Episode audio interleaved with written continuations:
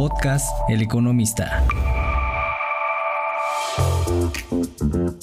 Hola, bienvenidos a Economía sin Monotonía, un podcast de El Economista.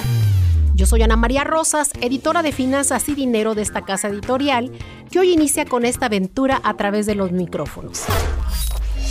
Y para calentar motores, les comparto los datos más importantes de la semana pasada. Durante las reuniones de primavera del Fondo Monetario Internacional, el organismo mejoró su pronóstico de crecimiento para México de 1.7 a 1.8%. Y para Estados Unidos, que es nuestro principal socio comercial, la previsión es de un crecimiento de 1.6% desde 1.4% previo.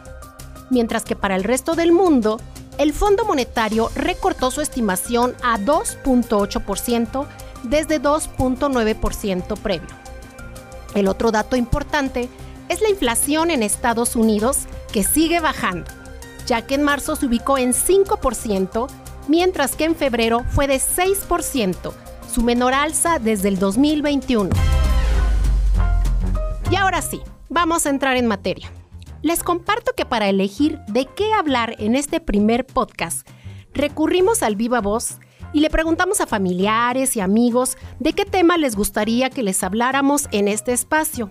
Y el gran ganador fue saber qué significa el alza en la tasa de interés.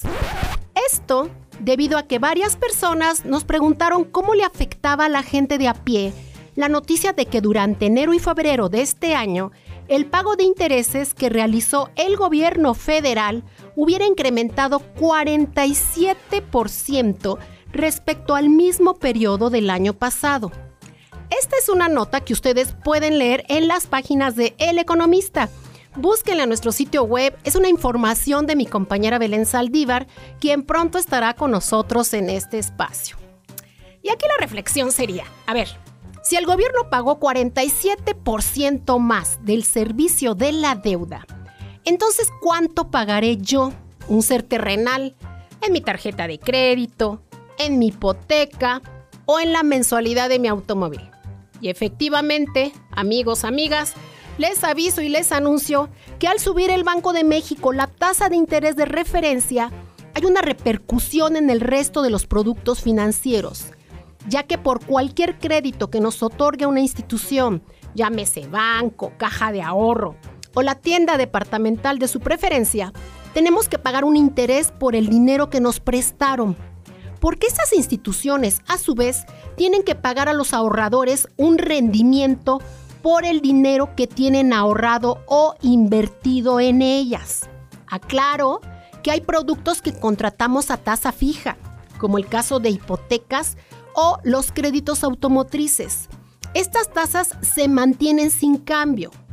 Pero si estamos pensando en contratar uno de estos créditos, la tasa podría ser mayor que hace algunos meses. Al respecto, María del Carmen Bonilla, titular de la Unidad de Crédito Público de la Secretaría de Hacienda, nos dijo durante una entrevista que hice junto con Luis Miguel González, director de El Economista, esto en el marco de la reciente convención bancaria, que el alza en las tasas de interés le afecta tanto al gobierno federal, que tiene deuda contratada en moneda local y extranjera, como a las empresas, así como a las personas físicas con actividad empresarial, a una persona física como usted que escucha este podcast y a mí.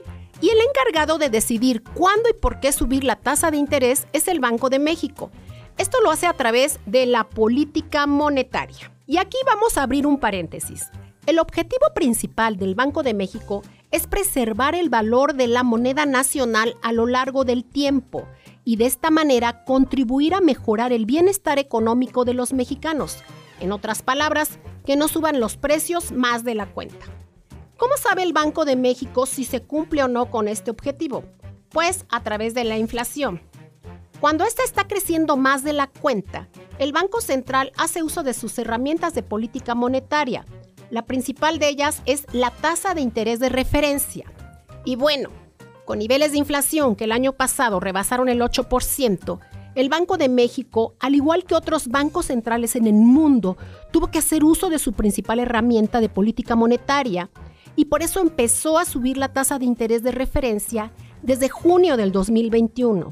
El movimiento más reciente fue el pasado 30 de marzo, cuando la Junta de Gobierno, que está integrada por la gobernadora del Banco de México y los cuatro subgobernadores, decidió aumentar la tasa de interés de referencia en 25 puntos base para dejarla en 11.25%. Con esto, el aumento es de 625 puntos base o 6.25 puntos porcentuales desde que empezó el alza, como ya les dije, en junio del 2021, cuando la tasa se ubicaba en 4%. Y les aclaro, amigas, amigos, esto no quiere decir que los créditos hayan subido en el mismo nivel que lo ha hecho la tasa de interés de referencia, aunque sí se han ajustado. Según datos proporcionados por la Asociación de Bancos de México, mientras Banco de México ha subido la tasa de referencia en estos 625 puntos base que les menciono, el crédito ha subido 120 puntos base que esto equivale a 1.20 puntos porcentuales en promedio. Aclaro, este es un promedio. El crédito para las empresas ha subido un poco más porque hay más riesgos, mientras que en el caso de los créditos hipotecarios hay una, hay una batalla eh, por parte de las instituciones financieras y realmente ha aumentado muy, muy poco.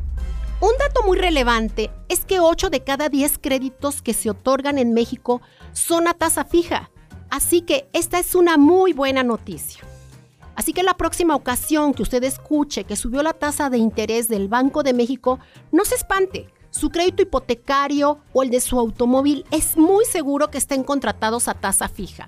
Pero no es el caso de la tarjeta de crédito o de las tarjetas en las tiendas departamentales así que trate de pagarlas en el menor tiempo posible. Y sobre los consejos sobre el buen manejo de su tarjeta de crédito, le vamos a hablar muy pronto en el podcast de finanzas personales Cuida tu morralla, a cargo de mi compañera Yuridia Torres. Muchas gracias por acompañarnos en esta primera emisión de Economía sin monotonía a través de nuestras distintas plataformas. Esperamos sus comentarios precisamente a través de estas plataformas. Búsquelo y por favor va a ser muy importante para nosotros para saber de qué temas quieren que les hablemos. Yo soy Ana María Rosas y nos escuchamos la próxima semana.